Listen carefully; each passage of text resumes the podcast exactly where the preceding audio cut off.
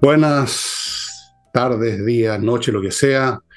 Bienvenidos a esta edición de Día Martes que cuenta con Nicole Rodríguez y esperemos que la cosa no se atrase como pasó con el programa de ayer.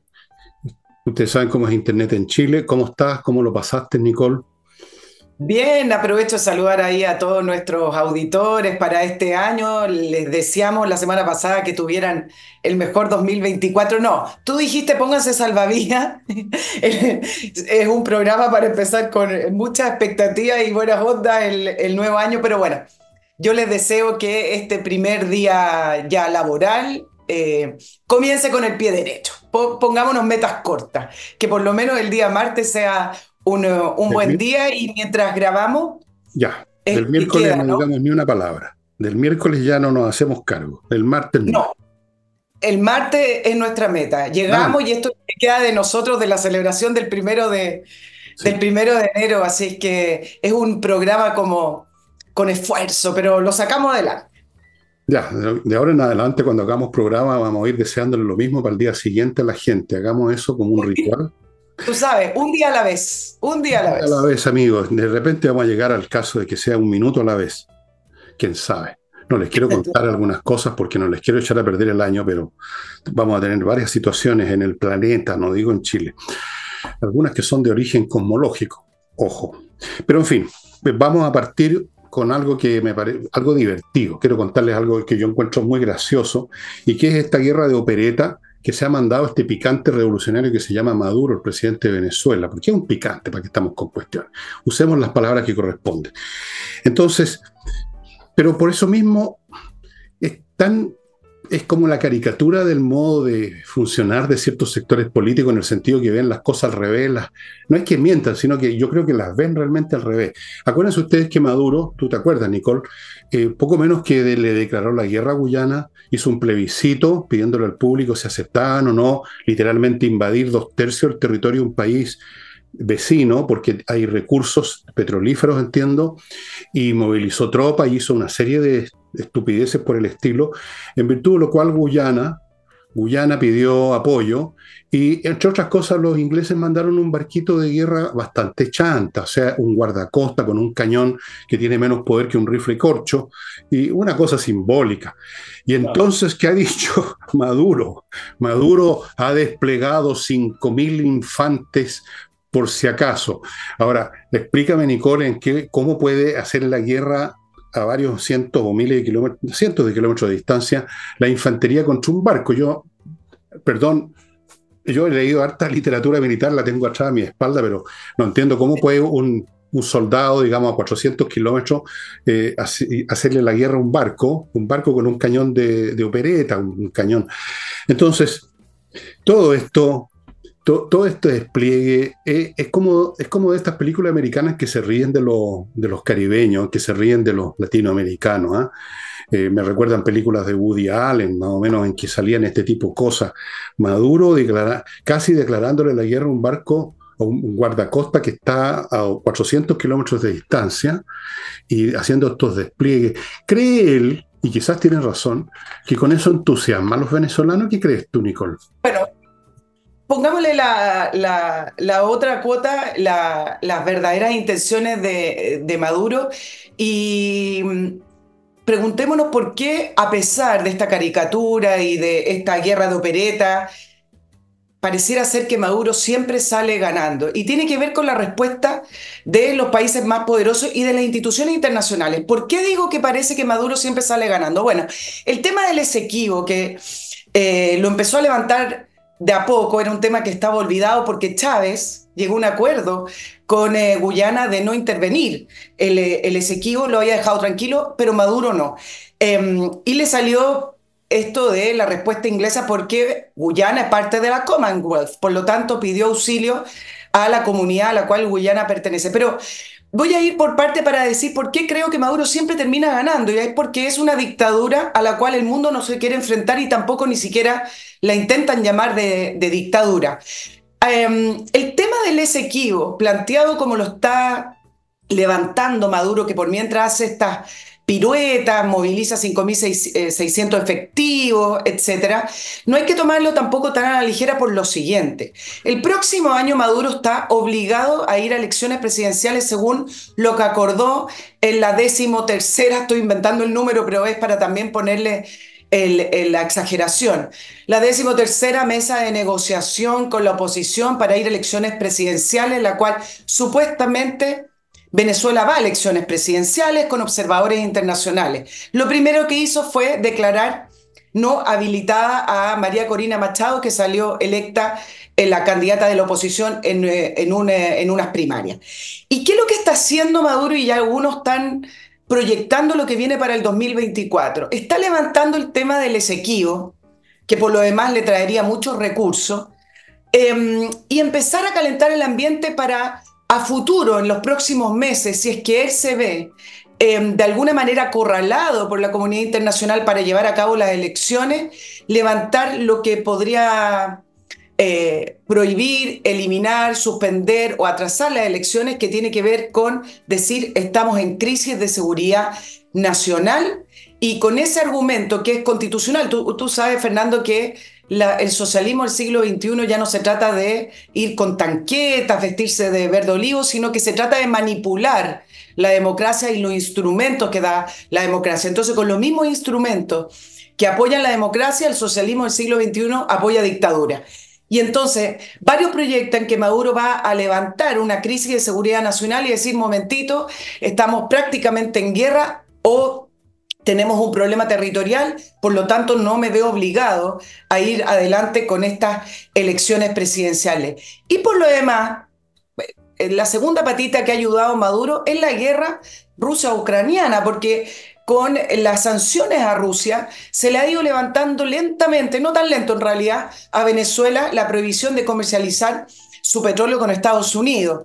Eh, y ya lleva varios meses que están operando Chevron y otras en Venezuela sin cuotas mínimas como estaban operando antes de la guerra. ¿Y qué pasó? Y esto es el último movimiento que uno mm, tiende a pensar y decir, ¿cómo es que al final gana siempre Maduro. Le liberaron a un personaje importantísimo para la dictadura de Maduro y es este señor Alex conocido por ser su testaferro, una, una, persona del régimen de Maduro que fue detenido en Sudáfrica hace varios años atrás y extraditado a Estados Unidos y hace unas tres semanas atrás fue liberado. Eh, fue liberado con un intercambio de prisioneros norteamericanos.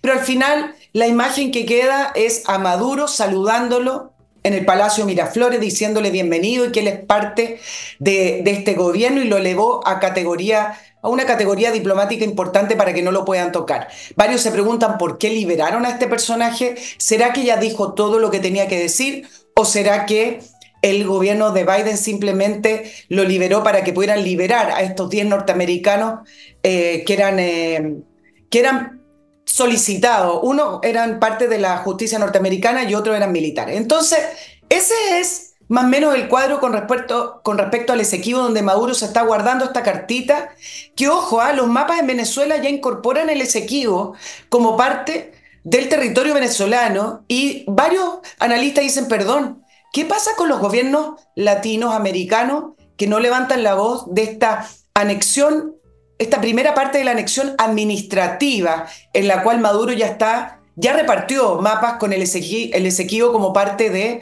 el territorio venezolano. Nadie le ha dicho nada. Bueno, todo lo que has dicho yo también lo sabía, por si acaso, ¿ah? no es que yo haga análisis livianos como dijiste tú y que me quedo en la parte de la farsa, simplemente quería destacar la parte de la farsa porque es real, es una farsa que tiene propósitos, que tiene objetivos, que pueden funcionar o no en su momento. Una cosa es planear y otra cosa es, lograr lo que se planea. Evidentemente que esto, todas estas estupideces las hizo por algo. Y evidentemente que en el tiempo en que se derrumba el orden mundial y que Estados Unidos quiere asegurarse cuotas de petróleo y quiere asegurarse no, no tener problemas porque tiene problemas más grandes con China, con, Rusia y con todo, Claro, él tiene ese espacio de maniobra este, picante, porque es un picante igual, le importa lo que planee, es un picante y siempre va a ser un picante. Y siempre estos tipos son, hacen estas cosas con elementos de, de vodevil, si esa es la realidad, porque eso no le quita seriedad. Porque también cuando uno ve los viejos noticieros en que aparece Hitler haciendo gesticulaciones con un micrófono y todo, y ve desfiles de miles de imbéciles con unas antorchas y todo preparado con una cosa grandiosa, casi romana. Eso era vodevil, pero igual también era serio porque terminó en una guerra espantosa, en, mas en masacres, genocidio, etc. Una cosa no quita la otra, Nicole. Eh, estos tipos, es un poco como el Joker de, las películas de Batman, que puede ser divertido, puede ser un tipo que le gustan las bromas, pero es, es un monstruo al mismo tiempo. Claro. Maduro es un, personaje que es representativo, además por esto de dar vuelta a las cosas. Eh, lo vemos en Chile, lo hemos visto con todos los políticos de izquierda, el dar vuelta a las cosas. Lo acabamos de ver con el plebiscito, cómo de pronto la constitución de Pinochet ya no resultaba tan incómoda, fíjate tú, no era tan mala después de todo. Entonces, Maduro representa ese dar vuelta a las cosas, ese doble hablar, como llamaba Orwell, ese ver el mundo al revés cuando les conviene o porque lo ven al revés, de todas maneras, como yo creo que ocurre muchas veces. Maduro es representativo de eso, por eso que lo quería tocar, aparte que lo encontré bastante gracioso toda esta, toda esta farsa ¿no? de, de, de desplegar soldados para combatir con un barco, ¿no? me parece una claro. cosa divertida. Ahora ya sé que detrás de eso hay todo lo que tú estás mencionando, por Nicole, por supuesto. No, no creo que esté haciendo un chiste simplemente de fin de año. Bueno, nadie ha dicho que no lo sabe, estoy planteando la otra parte. Lo que además te quiero complementar es miren cómo al final Maduro eh, ha utilizado el tema de los inmigrantes como arma no solamente política, sino que un arma estratégica prácticamente de guerra. Varios decían, bueno, nadie le dice nada a Maduro hoy, hoy, las cosas pueden ir cambiando con respecto a cómo se anexa en los mapas venezolanos, que no corresponde, el, el Esequibo y los reparte y se enseña ahora, ya se enseña en las escuelas, que parte el Esequibo es parte de, de Venezuela. Y tiene que ver con la migración, cómo utilizan a los migrantes como parte de sus estrategias de guerra para mantenerse en el poder. Resulta que ni siquiera el subsecretario Monsalve, que planificó un viaje a Venezuela para poder acordar que reciba de, vuelta a los migrantes ilegales venezolanos, varios de ellos con, eh, con, eh, en, condición penal, varios de ellos que, con, eh, con un largo prontuario, y ni siquiera el subsecretario ha podido planificar ese viaje para que lo reciban las altas autoridades en Venezuela. Y um, eso está estancado. Y la última reunión del continente, a la cual solo fueron las dictaduras, prácticamente, fueron más, pero, pero fue muy notorio la, el tema de que estaba Nicaragua, Cuba, Venezuela, en México, la última cumbre de migración en México, la gran declaración fue que la migración era culpa del embargo y que ellos apelaban y insistían en que las naciones tienen planes para acoger bueno, a todos esos inmigrantes que están saliendo principalmente de Venezuela, que es la, es la, migración más grande que hay hoy en nuestro continente. Entonces, mira cómo dan vuelta las cosas y cómo les conviene utilizar el tema de los derechos humanos, el derecho a migrar, inmigrar, emigrar, para poder mantenerse y sostenerse en el poder.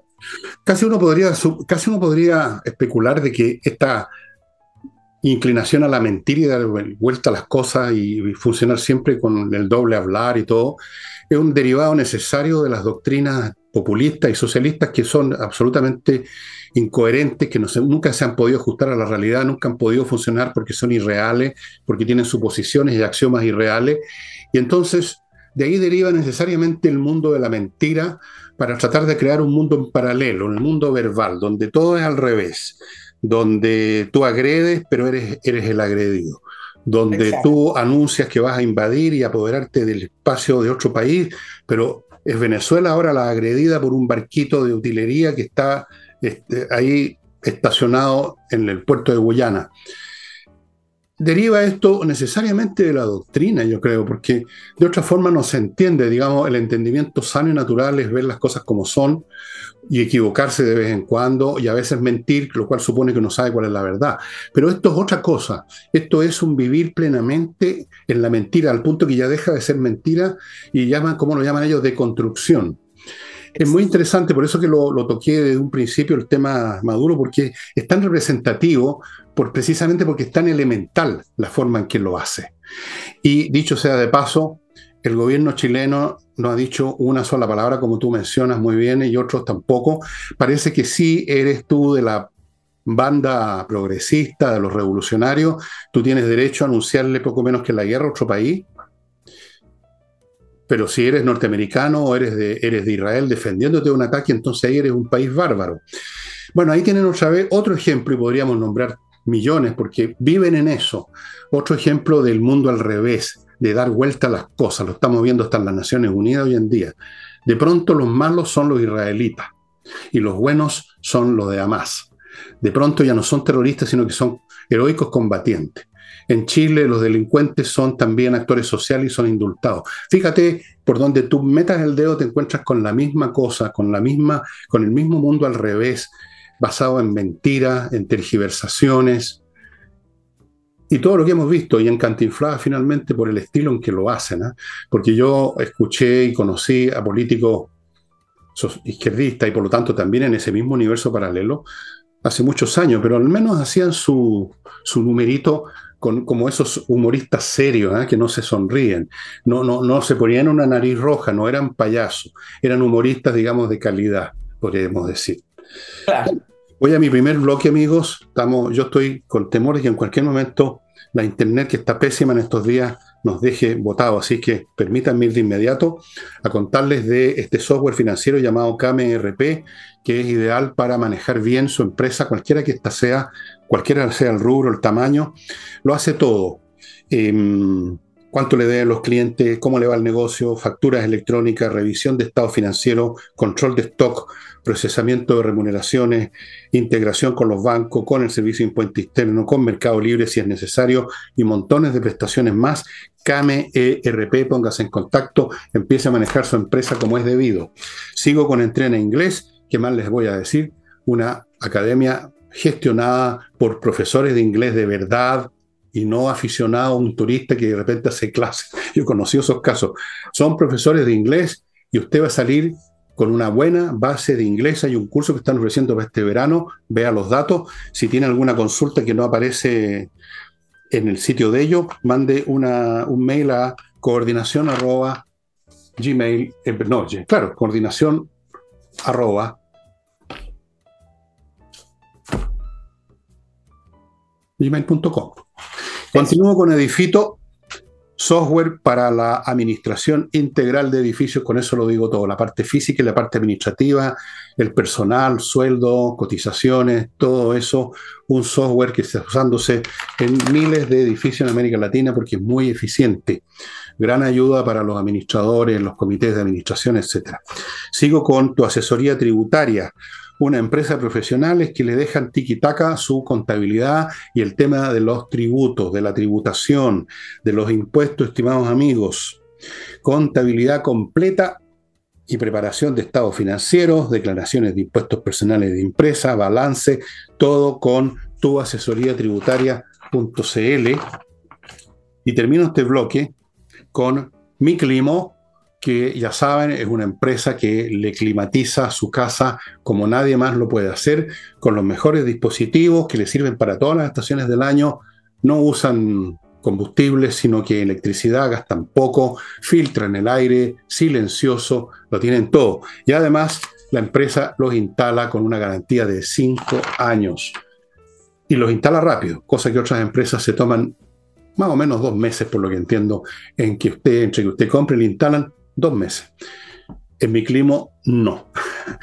y vale, ya estamos. Continuamos. Mira, a propósito de lo que tú vienes planteando varias veces en el programa con respecto al aumento de los conflictos, según datos recopilados por el programa de datos sobre conflictos del Instituto de Investigación para la Paz en Oslo, el número e intensidad y duración de los conflictos está en su punto más alto desde el final de la Guerra Fría. Este el último informe de este instituto dice que los conflictos violentos en el mundo están aumentando en múltiples partes. Por ejemplo, da el ejemplo de Sudán, Nigeria, en África, en el Medio Oriente, Siria, que nunca se ha apagado ese conflicto en el Cáucaso.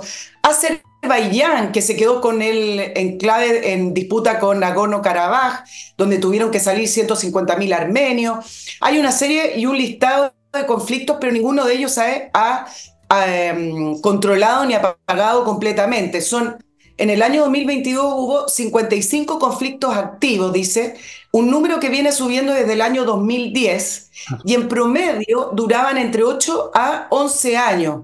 Eso es una duración, según este informe, que está aumentando año a año. Dice, una cuarta parte de la población mundial, 2 mil millones de personas, viven en zonas de conflicto y los desplazados alcanzó una cifra récord de 180 millones de personas. Ahora, la pregunta que se hace esto, y es interesante para efectos de nuestro programa, es ¿cómo, que, cómo es que esto ocurre a pesar que hace más de 70 años que el mundo acordó tener una ONU que mediaría internacionalmente para poner fin a todos estos conflictos que estamos mencionando después de la Segunda Guerra Mundial. Dice que en la actualidad los procesos políticos liderados o asistidos por la ONU están totalmente estancados. Entonces dice, ¿qué ha pasado con la respuesta internacional? Resulta que la ONU ya no trabaja por la paz, dice, sino que ahora se dedican a, lo voy a poner entre comillas, gestionar conflictos a través de su agenda humanitaria. Entonces, herramientas tradicionales de consolidación de la paz hoy son tremendamente ineficaces porque son mucho más difíciles de terminar la guerra hoy, incluido, por ejemplo, el problema que tienen los, las guerras en estas zonas que he ido mencionando, donde no solamente a veces te enfrentas a un Estado, a un país, sino que a estos llamados actores no estatales, como lo que ustedes están viendo con eh, o lo que se ven en otras zonas donde operan grupos que tienen la fortaleza a veces de un ejército, pero que no son formalmente un ejército. Entonces la ONU se ha llenado de agencias, después voy a plantearte ese tema, que terminan gestionando los conflictos en vez de solucionando los conflictos. No puede solucionarlo. Nunca una organización internacional per se puede solucionar ninguna cosa. Yo les quiero recordar, estimado amigo, que cuando terminó la Primera Guerra Mundial, 1918, se organizó una entidad que se llamó la Liga de las Naciones con el mismo objetivo y fue un fracaso completo porque una reunión de países no puede llegar a ninguna parte ni tomar decisiones internacionales. Eso es una fantasía, fantasía burocrática. En el único momento en que una organización internacional puede hacer aparecer como útil es cuando en, su trasfondo hay un orden mundial sólido que está basado en la, en la fuerza, en la determinada correlación de fuerza. Cuando el mundo era bipolar, como dicen Estados Unidos y Rusia, las grandes superpotencias, las Naciones Unidas tenían un poquito más de presencia porque era, por así decirlo, el brazo jurídico, organizacional y diplomático de esa correlación de fuerza. Detrás de la paz tiene que haber fuerza. Si vispacem para velum, decían los romanos, si quieres paz, prepárate para la guerra. No hay simplemente ninguna manera de evitar los conflictos que empiezan a aparecer por todos lados cuando se derrumba un orden mundial. Y era un tema que iba a tratar ayer con más detalle, por qué se derrumba un orden mundial, y lo voy a decir ahora en muy pocas palabras. Un orden mundial se derrumba cuando termina la correlación de fuerzas que lo hacía posible. Cuando empiezan a surgir más actores en el plano internacional que tienen recursos de fuerza letal, militares, como para poder iniciar acciones y tener agendas propias. Un ejemplo súper simple, estos, estos tipos de que están en Yemen, y que están jodiendo el, comercio internacional, ¿por qué lo pueden hacer? Porque tienen armas para hacerlo, si no serían unos tipos que andaban en camello por ahí nomás, como anduvieron por siglos. ¿Por qué Roma en un momento dado generó una paz, lo que la llamada Pax Romana? Porque sus legiones eran las más fuertes y se imponían allí donde alguien levantaba cabeza, como hicieron los judíos como tres veces, los aplastaban. Si algunos bárbaros germánicos aparecían, los aniquilaban. La paz está basada en la capacidad de hacer la guerra.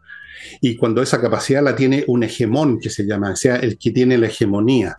Cuando no hay un hegemón, y ya Estados Unidos dejó de serlo, apareció China, apareció, está apareciendo Irán, que está a punto de tener una bomba atómica, está Rusia, está, bueno, ¿para qué sigo? Está, bueno, no hay país que no tenga ciertos recursos militares importantes que pueden hacer un daño y que hay que tomar en consideración. En Corea del Norte, se me estaba olvidando Corea del Norte. Entonces, las Naciones Unidas no puede hacer nada. No, no representa, ¿cuáles, ¿Cuántas divisiones tienen? ¿Cuántos, cuántos misiles tiene las Naciones Unidas? Ninguno. Entonces se convierte en eso, gestionador de guerra, o sea, llevar eh, camiones con alimentos en las llamadas ahora crisis humanitaria. Su labor por la paz se convirtió en algo así como la función de la Cruz Roja o de la, algo por el estilo. Y no podía ser de otro modo. O sea, si se pregunta alguien ahí, pero ¿cómo? Si para eso estaba la Nación Unida, nunca estuvo para eso. Creer que era garante de la paz es un error. El garante de la paz relativa, porque también hubo guerra en el periodo de la Guerra Fría, el garante de la paz era la correlación de fuerza entre Estados Unidos y Rusia. Punto. Todo lo demás es poesía. Exacto, y mira, mira lo que dicen dentro de los factores de la ONU, que es parte de lo que tú estás explicando. Eh, dicen, los enviados especiales de la ONU a la zona de conflicto cada vez fueron perdiendo mayor credibilidad y hoy prácticamente no tienen ningún tipo de labor cuando llegan a los países, porque los gobernantes o quienes están en conflicto ni siquiera ni siquiera los reciben.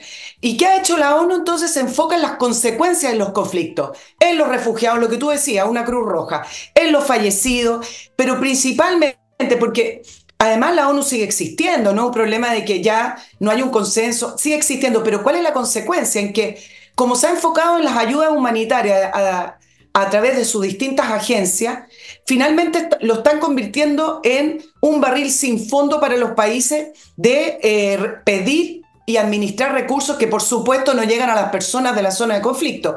En Siria, 12 años después, Siria sigue en conflicto, ¿ah? que comenzó la guerra, la solicitud de financiamiento de la ONU incluían 5 mil millones de dólares más 5.700 millones de dólares para gestionar a los refugiados de Siria fuera de, ese país, algo que nadie vio. Y mira lo que pasó o ha pasado en el caso de la Agencia de Refugiados en, eh, Gaza. ellos en la ONU crearon esta agencia específica que deriva del ACNUR, que es la Agencia de Refugiados, que en su sigla es la UNRWA, que se dedica solamente a la causa palestina. Em, eh, y ellos han ido aumentando año a año la calidad de refugiados palestinos, ya van eh, en más de 700.000 refugiados. Le inventaron además un nuevo estatuto de refugiados más allá de las normas internacionales, pero específicamente con la causa palestina, en el cual Nunca había escuchado esto yo. El estatus hereditario de refugiado a todos los descendientes de los 700.000 iniciales refugiados palestinos. Es decir, si su familia fue refugiada palestina y usted después nació en París, nació, da lo mismo dónde, usted sigue siendo un refugiado. Por lo tanto, ese número ayuda a esta agencia a seguir solicitando dinero para, uno, mantener la agencia y dos, forrarse los bolsillos de todos estos agentes internacionales que viven de, de estas plata. Entonces, en eso se convirtió finalmente la administración de estos conflictos que tú explicabas, Fernando. Bueno, sí es evidente, ni siquiera es necesario mirar las organizaciones internacionales. Veamos, por ejemplo, cómo ¿por qué puede funcionar la justicia? Cuando un juez dice, lo condena a usted a, cinco años de cárcel, ¿qué pasa un segundo después? Viene un gendarme, toma al tipo del brazo, lo meten a un vehículo, lo transportan físicamente a una cárcel. En otras palabras, la justicia funciona porque detrás hay una fuerza pública. Supongan, supónganse ustedes que no hay ninguna fuerza pública. En primer lugar, el juez ni siquiera tendría al tipo delante suyo para condenarlo en ninguna cosa, no habrían podido llevárselo a su presencia, no existiría la justicia. Lo que rige en última instancia las relaciones humanas es la correlación de fuerzas. A veces la, fuerza bruta, la, la, violencia organizada, luego, y sobre eso se construyen otros niveles de fuerza más etéreos que parecen ya ajenos a la fuerza, pero que se soportan, se apoyan y existen por la fuerza. Y pensar de otra forma es ser realmente necio, por no decir otra, otra expresión más, más, más, folclórica. Y las instituciones internacionales es lo mismo. Aparecen como eficaces cuando hay detrás una base de poder. O sea, finalmente cuando esa organización sabe que cuando dice, por ejemplo, como pasó con Kosovo, en estas guerras de los Balcanes. Eh, esto no puede ser, bueno, porque detrás está Estados Unidos para llegar con sus aviones a hacer que no pudiera ser, pues. Si no, no. si no, es un montón de burócratas que empiezan a convertir los objetivos de la institución en objetivos personales, seguir ahí, seguir cobrando, como dices tú, seguir forrándose los bolsillos, porque uno hace una vida en una institución, pues te pasas la vida, te jubilas. Yo conozco jubilados de instituciones internacionales. es un modo de vida. Y para eso hay que justificar la cuestión, para que llegue la plata, claro. Exacto. Y, se acabó la cuestión. Y, en términos de. Fíjate que cuando estaba la Liga de las Naciones, vuelvo a los años 30, y, y Japón asaltó a China, una guerra que muchos de ustedes no conocen probablemente, todo el mundo se indignó, porque la indignación es fácil, ¿no? Y los retaron en la Liga de las Naciones. ¿Y qué hicieron los japoneses? Se retiraron de la Liga de las Naciones. Cuando Filipinas reclamó porque China se creía dueña de, prácticamente todo el mar de, Indo, del mar de la China llamado. Entonces la Corte Internacional de la Haya dijo que efectivamente que estaban mal los chinos. ¿Y qué hicieron los chinos? Les dieron, los mandaron a la cresta nomás. Pues ahí están los chinos con, su, con sus flotas pesqueras de miles de barcos, con, su, con todas las acciones que llevan a cabo. O sea, si no hay fuerza detrás de tus decisiones y de tu juicio y de tu, y tu no, no hay nada. No hay nada simplemente. Cero. Claro, ahora, no solamente tiene esa consecuencia de ser eh, una, un organismo eh, ineficaz, irrelevante, como lo llaman ahora. Esto es interesante porque mira lo que ocurrió en el Parlamento suizo hace muy poquito. Hubo una votación en contra del presupuesto para la Agencia de Refugiados de la Causa Palestina se vota públicamente ese presupuesto que ingresa a la ONU y que después deriva a ello, y resulta que lo votaron en contra en el Parlamento suizo. Y, fue interesante parte de los argumentos porque em, se dijo que finalmente todas estas agencias están siendo parte del problema y no de la solución. ¿Qué quieren decir con eso? que ya no solamente se trata de un edificio inerte que chupa dinero, sino que además tiene intereses creados para que los problemas y los conflictos sigan y se perpetúen en el tiempo porque así les da la razón de existir. Por lo, tanto, se podría decir que están trabajando al revés. Ya, ya no siquiera se trata de decir, bueno, esta cuestión no sirve, no hay consenso, no se respeta, sino que al contrario, termina siendo hoy, en el siglo XXI, un actor que es parte de un problema de intensificar o masificar conflictos porque les interesa para poder sobrevivir. Ok, em, permítanme ahora ir a un, nuevo bloque. Espacio ajedrez, amigos, todavía les está disponible para ustedes para que fortalezcan, es un verbo que le gusta tanto a la izquierda, hay que fortalecer esto, hay que fortalecer lo de otro, bueno, fortalezcan el mate de su niño habiloso, de la familia, siempre hay por lo menos un niño habiloso para que no se mezcle con, la, con los hoy por hoy y se ponga leso. Entonces el ajedrez es ideal, regálele un curso, regálele el tablero, regálele las piezas, regálele el reloj y créame usted que eso le va a servir para toda la vida. Es algo más que un juego, el ajedrez es un entrenamiento del intelecto muy eficiente. Espacioajedrez.com los está esperando. Ahí hay un WhatsApp por si quieren hacer cualquier consulta. Sigo con Edisur, la editorial que tiene un local físico en compañía 1025 con un montón de libros a precios súper accesibles, títulos importantes, incluyendo, se los nombro de nuevo, Parasitismo y su versión en América Latina, que todos debieran leer, incluyendo usted, Nicole. Y lo va a encontrar en compañía 1025 y va a encontrar muchas cosas más. Edisur. Sigo con autowolf.cl, la empresa que va a su casa y en un día deja la carrocería de su vehículo como nueva. Se los doy garantizado porque yo ya lo hice, me lo hicieron, un demo. Yo no tengo plata para esas cosas y no tengo interés en los autos tampoco. Pero si usted quiere tener su auto precioso para usarlo así o para venderlo, autowolf.cl. Continúo con KM Tickets, el outlet de tus pasajes aéreos. Ahí todo el tiempo hay pasajes a precios muy convenientes, tanto dentro de Chile. Aquí veo, por ejemplo, una, esto es un ejemplo, a lo mejor ahora no está a 37 lucas por Tomó, sino que está a 39, no sé, o a 45 o a menos. Estas cosas cambian, pero siempre hay tremendas ofertas. Antes de cualquier cosa, si usted va a viajar, entre a kmticket.cl. Ok, entonces... ¿Volvemos a Nacional? No sé, porque usted, lo que usted quiera. Oye, show, Claro, este es nuestro primer eh, o primero o segundo programa. No sé si el tuyo salió el primero de enero, pero este es nuestro. todavía no sé si va a salir porque tengo unos problemas de internet increíbles. Lo, tú sabes lo que está pasando y le contamos a la gente. Este programa lo estamos haciendo después del. Antes va a ser. a ver cómo lo digo. Todavía no sale el programa del día anterior en el momento que estamos grabando este, que es Palmar. Todavía no sale el del día lunes por la internet. Vamos a tratar. Si usted lo vio, lo debe haber visto muy a última hora ayer, lunes, porque estábamos en eso. Así que, bueno.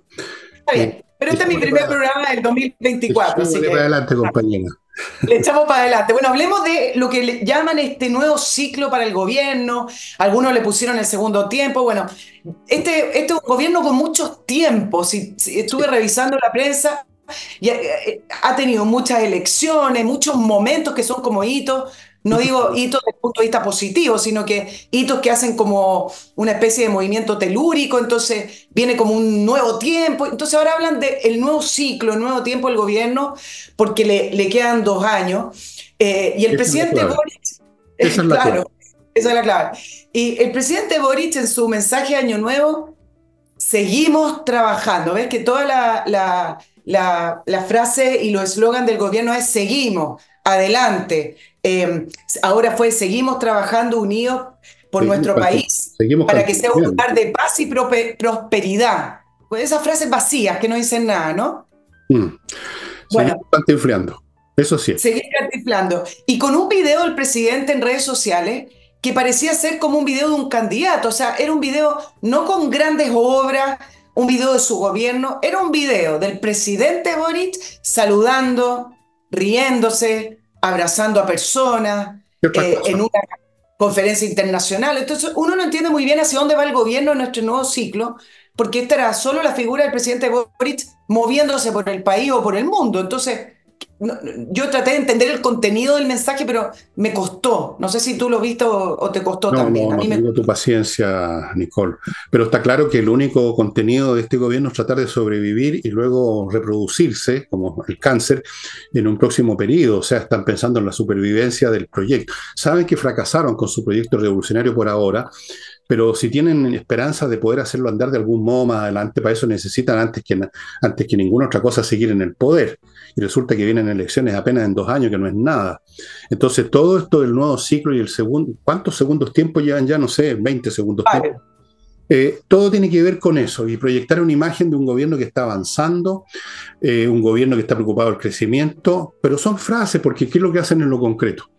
En materia de seguridad, por ejemplo, siguen entrando inmigrantes, que es una fuente, por lo menos un 5% de, son delincuentes, siguen entrando, no han hecho nada al respecto. Pero van a hacer algunas comedias, van a mucha, mucha imagen, mucho video de unos cuantos presos de unos cuantos detenidos siendo llevados a un avión para expulsarlo. Vamos a ver quizá en una de esas al señor Boria entra una autopatrulla patrullando en las noches.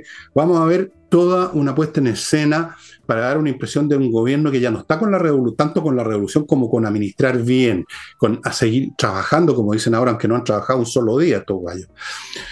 Eso. Entonces esa es la clave. La clave es que tienen en un horizonte muy cercano las próximas elecciones presidenciales y saben que si son derrotados, como yo creo que va a ocurrir, después de eso va a ser muy difícil, no imposible, pero difícil que refloten. Por lo menos van a estar fuera por mucho tiempo, fuera de la, van a estar en la reserva.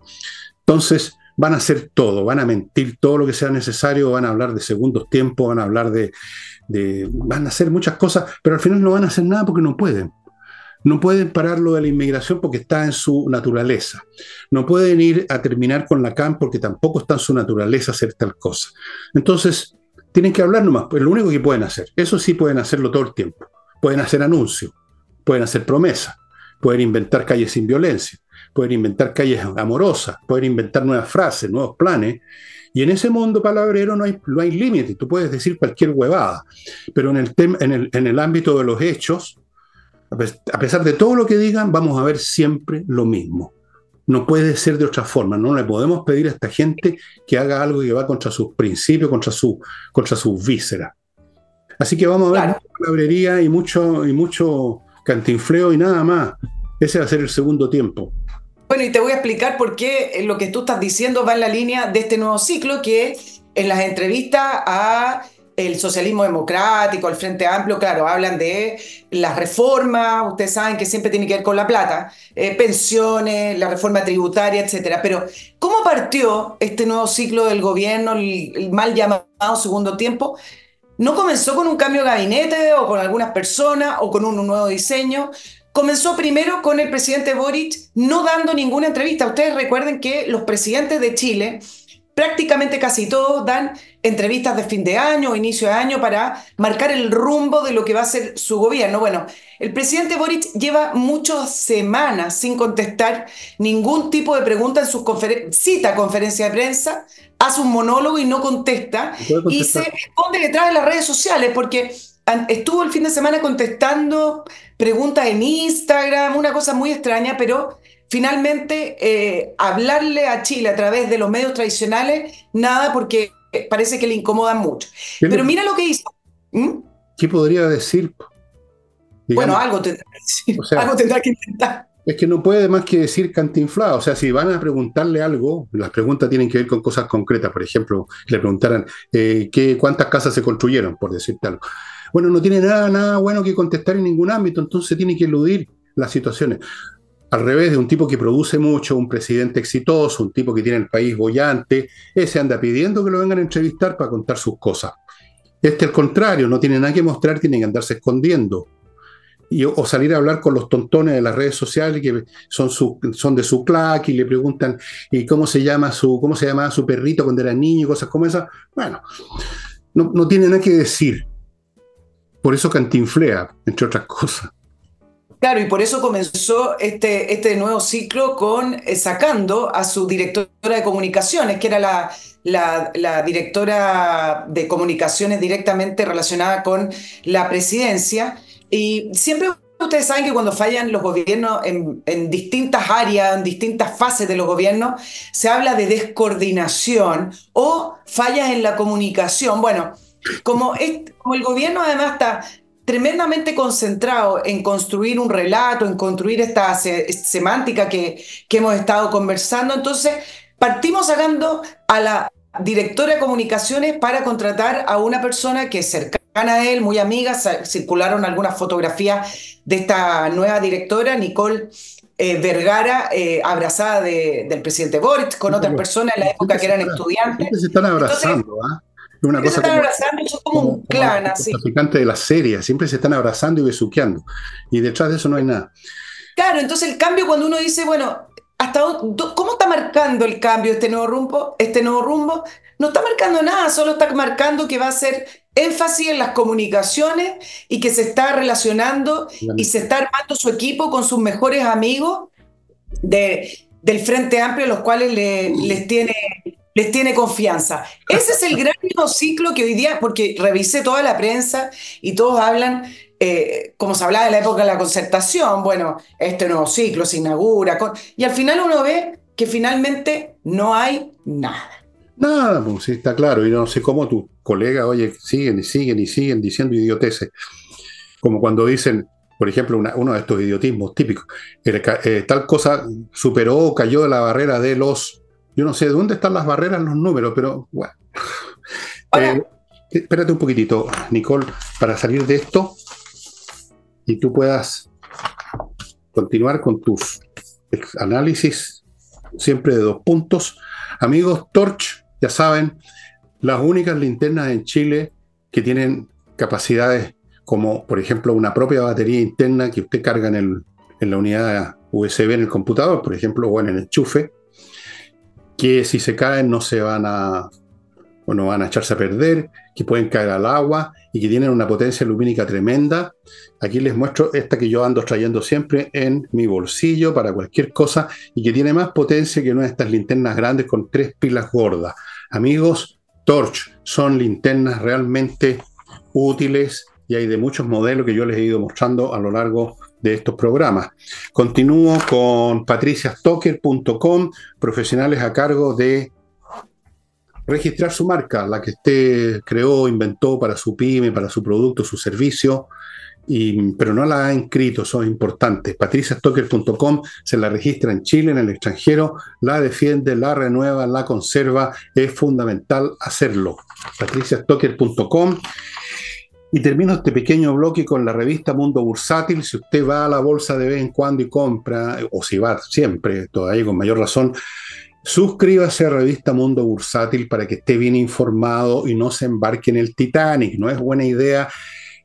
hasta DiCaprio se ahogó, imagínense usted. Entonces, revista Mundo Bursátil para que esté al día. Ellos el personal que trabaja en esta revista hace muchos años se conocen al dedillo cómo funciona la bolsa, además tienen información, pues trabajo eh, que viene de una bolsa, de una corredora de la bolsa, y por lo tanto tienen toda la información que usted necesita. Por lo menos le van a decir dónde no se meta, eso ya es muy importante. Revista Mundo Bursátil. Y continuamos con Nicole Sí, por descarte, no se meta por ahí. Mira, es muy interesante un documento que no se filtró, yo creo que se dio a conocer, que sacó eh, Convergencia Social, el principal partido que está quedando del Frente Amplio, porque si hacemos un resumen, bueno, Revolución Democrática y, comunes cayendo por su propio peso por, por em, los malos manejos de dinero fiscales. Lo puse elegante, ¿no? Lo dije elegante, estamos empezando el año. Bueno, pero el principal partido, que es em, el partido del, del presidente, sacó un análisis del plebiscito que se resume así y yo creo que es interesante que lo lea la oposición para que entienda este nuevo ciclo o este segundo tiempo o quinto tiempo, como lo quieran llamar. Dice en resumen dice más, más o menos así, que más allá de los acuerdos, no, pues no es más allá de los acuerdos si el presidente lleva dos semanas llevando el acuerdo, pero el triunfo del en contra nos permite pasar a la ofensiva.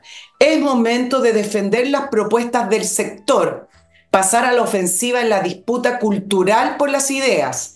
Además, tenemos que incorporar a la democracia cristiana al oficialismo. Debemos ser capaces de, mantener la estructura del comando del en contra para empujar nuestras respuestas comunicacionales y territoriales que nos permita disputar los valores, esos valores que ellos mencionan como distribución, solidaridad y este nuevo ciclo del triunfo del en contra nos permite mantener abierto el ciclo del cambio, dice. Ese es el análisis.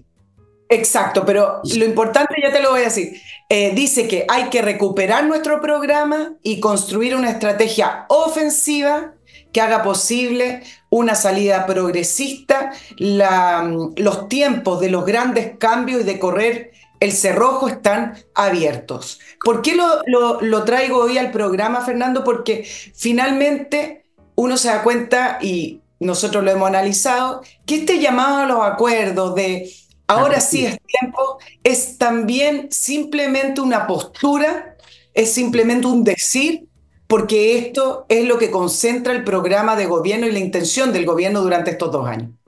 Bueno, yo creo que todo ese análisis es una, eh, eh, es una parte de un axioma completamente equivocado y por lo tanto el análisis completo es ridículo. Parte del axioma que fue, ellos triunfaron con el en contra. Es, es absurdo, no triunfaron con el en contra. Primero, porque en el en contra, por lo menos yo diría, la tercera o la mitad de los votos eran de la oposición, eran de gente de la de ultraderecha incluso más que de derecha. Y segundo, porque su triunfo consistió en relegitimar una vez más la constitución que tanto detestaban. Entonces, ¿de qué triunfo están hablando? Cuando parten haciendo un programa, una agenda para el futuro a partir de un piso que no, no, no se sostiene, están, están perdidos pueden decir todas las tonterías que quieran en ese, en ese como las que tú leíste. Y todo es un lenguaje además recontra conocido, que la lucha adelante, que las grandes ideas, que la justicia, la cacha de la espada, están muertos, pero no, todavía no se han dado cuenta. Es un muerto que camina, es una especie de Lázaro, pero resucitado a media, como ese chiste del Lázaro que andaba a los tropezones, y resucitó, pero quedó medio hueón, como decía alguien que, claro, después de haber estado muerto varios días. Tan, tan, tan, perdido. Y me alegra mucho, me alegra mucho saber de que están tan perdidos que escriben una agenda como esa, porque demuestra que son tan poco inteligentes que no se dan cuenta de absolutamente nada. ¿Por qué no ven las encuestas donde el señor Boris volvió a estar abajo, perdió cuatro puntos, ganó cuatro puntos en la desaprobación, dos tercios del país están, lo desaprueban. Entonces, siguen los temas de seguridad cada vez peor, todos los días baleos, todos los días. El de Pedro Aguirre Cerda fue increíble.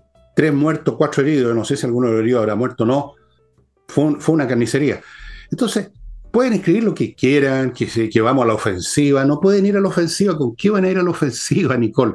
No tienen con qué ir a la ofensiva están completamente perdidos, yo creo. La única posibilidad que tienen en realidad depende de que la derecha sea aún más estúpida de lo que suele ser y se divida.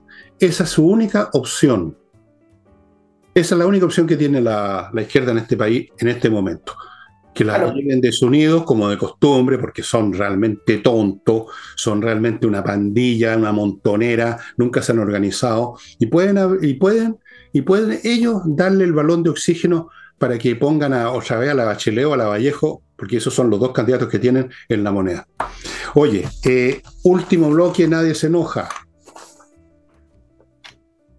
Compreoro.com, amigo, tenga una buena reserva financiera. El oro y la plata son valores intrínsecos. ¿Para qué les digo una cosa tan obvia? Es el método con que se negoció desde los tiempos más lejanos de la historia humana, tiene valor intrínseco. Usted nunca va a perder con oro y plata, todo lo contrario. Incluso al revés, si se derrumba todas las bolsas, el oro y la plata van a valer todavía mucho más compreoro.com. Vaya allí, compre oro, compre plata, lo que usted quiera. Termino con Hey, el corredor inmobiliario que está vendiendo. El hombre hace milagros, cualquier día de va a caminar sobre las aguas. Y Remodeling, una empresa de puros profesionales para remodelar pisos, muralla, incluso muebles de cocina, como a alguna gente le gusta hacer eso de vez en cuando, no sé por qué, pero así. Tienen especialistas y arquitectos para cambios estructurales más de fondo que usted quiera hacer. Volvemos con Nicole. Sí, mira, te iba a decir solo para redondear el tema del, del, gobierno, si el gobierno realmente hubiera querido comenzar el año 2024 anunciando un gran acuerdo de una de las crisis más más importantes que nos va a explotar en la cara, y ya está explotando por lo demás, que tiene que ver con, salud, el gobierno podría haber aprovechado dos, no una, las dos comisiones transversales que trabajaron con el Senado donde había acuerdo. Es poco lo que se habla de esto, ¿ah? pero tú sabes que en el Senado eh, hubo un acuerdo transversal después de las propuestas de las dos comisiones. Una comisión era para la ley corta de ISAPRE, la reforma corta al sistema, y otro era para la aplicación del fallo de la Corte Suprema. En ambos casos hubo consenso en el Senado. Y entonces el gobierno dijo, ah, no, pero es que esas comisiones no eran vinculantes. Entonces, si realmente ellos quisieron un acuerdo, los acuerdos con respecto a la salud, que lo, es prioritario, están ahí, están ahí. Y no se ha llegado a ningún acuerdo porque el gobierno no quiere, no porque el Parlamento no quiera en el caso del Senado. Entonces, ahí tienen un ejemplo, pero perfecto de cómo el gobierno simplemente no le interesa porque quiere llevar adelante su agenda o su reforma. Puede que no pueda, pero sus objetivos siguen siendo lo mismo. Absolutamente, como he dicho muchas veces, nunca se olviden cuáles son los objetivos de estos, de estos individuos que llegaron al poder. Que ustedes los pusieron en el poder, ojo. ¿ah? No sé cuántos de los que ven estos programas votaron por Boris y compañía, pero no deben ser pocos por las razones más equivocadas del mundo. Antes de irnos, les quiero recordar algo que debía haberles dicho al principio, pero se me fue porque tengo millones de problemas hoy día con, la, con, Internet. Eh, este jueves hay flamenco, estimado amigo, y va a estar, pero de agupa. Pues hombre, les digo, siempre está muy bien, pero este jueves va a ser súper especial. ¿Por qué no parte ah. el año con un espectáculo lindo? Jueves en la noche en la Casa del Jamón, Tendirino 171, estacionamiento al lado reserve mesa, páselo bomba. Hay trago, hay vino. Yo te saben que yo no puedo tomar una gota de vino. Veo el vaso y me lo tomo entero, la gota no. Eh, charcutines, comida rica, maravillosa música. Este jueves, ocho y media. Y cómo no voy a olvidarme de decirles de este maravilloso libro, muy entretenido, creo yo, muy informativo, muy personal un poquitito, momentos musicales en yo menor, cómo yo descubrí la música, pero lo digo no por mí, yo no valgo nada, no sirvo para nada, es por la música, es para interesarnos en la música.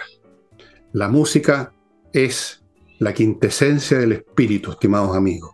Sin música yo me tiro por la ventana. Claro que estoy en un primer piso no pasa nada, pero la música es lo más grande. Entonces, si usted se está perdiendo ese enorme pastel de, esa enorme torta de novio que es la música de verdad, se la está perdiendo. Y yo creo que esto le puede ayudar a entrar a la música de verdad. Momentos musicales en yo menor en elvillegas.cl slash tienda.